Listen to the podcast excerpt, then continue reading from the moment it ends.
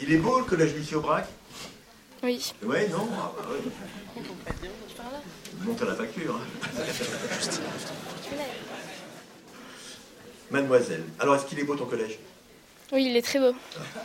Les sujets abordés dans le concours Sciences Po Collège ont tous un rapport avec l'Union européenne. Que diriez-vous aux jeunes d'aujourd'hui sur l'Union européenne?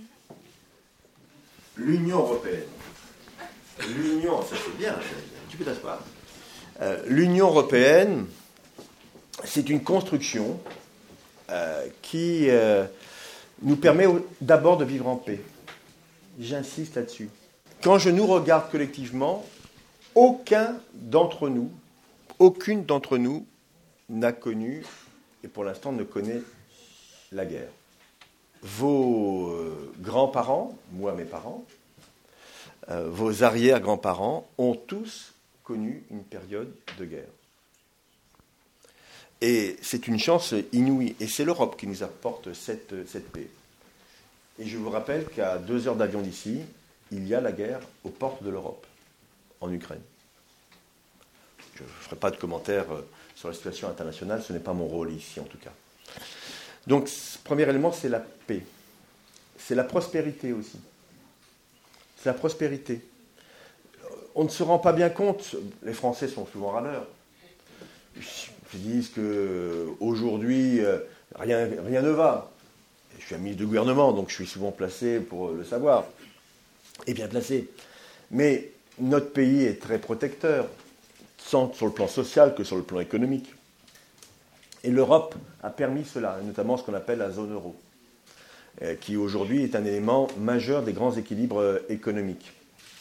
Et quand on voit, euh, par exemple, ce qui s'est passé euh, en Grèce ou en Portugal, où il y a eu beaucoup d'efforts de fait par ces pays, euh, on se dit que la zone euro a été très utile pour euh, préserver les grands équilibres économiques et sociaux dans, ces pays. L'Union européenne, donc la paix, la prospérité, la force aussi de ce vieux continent, comme, comme l'on dit. On pèse aujourd'hui dans le monde parce que nous sommes rassemblés. 28 pays rassemblés. Et même si tout le monde n'appartient pas à l'euro, euh, à la zone euro, on est à une structure forte. Donc on pèse par rapport aux géants, aux géants historiques, que sont euh, notamment les États-Unis par exemple, mais aussi aux nouveaux géants qui arrivent, euh, qu'on appelle les pays émergents, la Chine qui n'est plus d'ailleurs un pays émergent, c'est un géant en tant que tel, ou l'Inde, ou l'Inde, ou demain peut-être des pays d'Afrique qui, sont, qui sont très riches. Donc nous existons sur le plan international.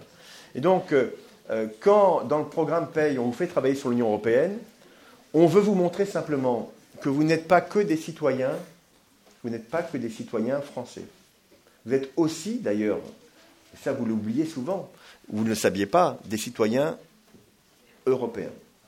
Depuis le traité de Maastricht, eh bien, vous avez une double nationalité. Vous avez une nationalité de votre pays, mais aussi la nationalité d'Europe. Et donc, je, je crois qu'aujourd'hui, l'Europe nous a amené beaucoup plus de bien-être que de difficultés.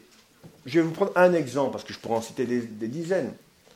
Le programme Initiative Emploi Jeunesse, qui est porté par l'Europe aujourd'hui. C'est un programme de 6 milliards d'euros, que je connais bien parce qu'il me permet de mettre en œuvre, avec François Rebsamen, une politique en direction des jeunes les plus en difficulté. C'est-à-dire ce qu'on appelle dans le jargon européen les needs. En anglais, en français, c'est un vocable anglais, ça veut dire des jeunes qui sont sans emploi, sans éducation, sans formation. Donc les jeunes les plus en difficulté, ce qui n'est pas le cas ici. Eh bien pour ces jeunes, qui sont plusieurs dizaines de milliers en France, on a mis en place la garantie jeune. Ça, c'est l'expression française, donc avec un objectif de 100 000 garanties jeunes en 2017. Garantie jeune qui est financée par l'Europe. Eh bien l'Europe, c'est ça aussi. Et je crois qu'il faut le dire. On a trop souvent sorti euh, euh, voilà, les invectives, les critiques contre l'Europe, qui le méritent parfois, par sa technocratie, diront certains. Mais j'espère, mon cher euh, Pierre, qu'ici on présente l'Europe comme étant une chance pour notre jeunesse, euh, comme un plus pour ce que nous représentons ici, et non pas comme étant quelque chose de, de lourd. On dit souvent, quand on se regarde, on se désole, quand on se compare, on se console. Eh bien, Comparez-vous, vous verrez qu'il y a des situations bien pires dans le monde que celles que nous vivons dans les pays européens. Et cette Europe qui était capable notamment d'ouvrir ses portes à ce qu'on appelait avant les, euh, pays de l'Europe de l'Est sous, euh, sous, influence soviétique et qui aujourd'hui eh bien, ont retrouvé une liberté extraordinaire et surtout un développement économique. Donc cette Europe, il faut la défendre.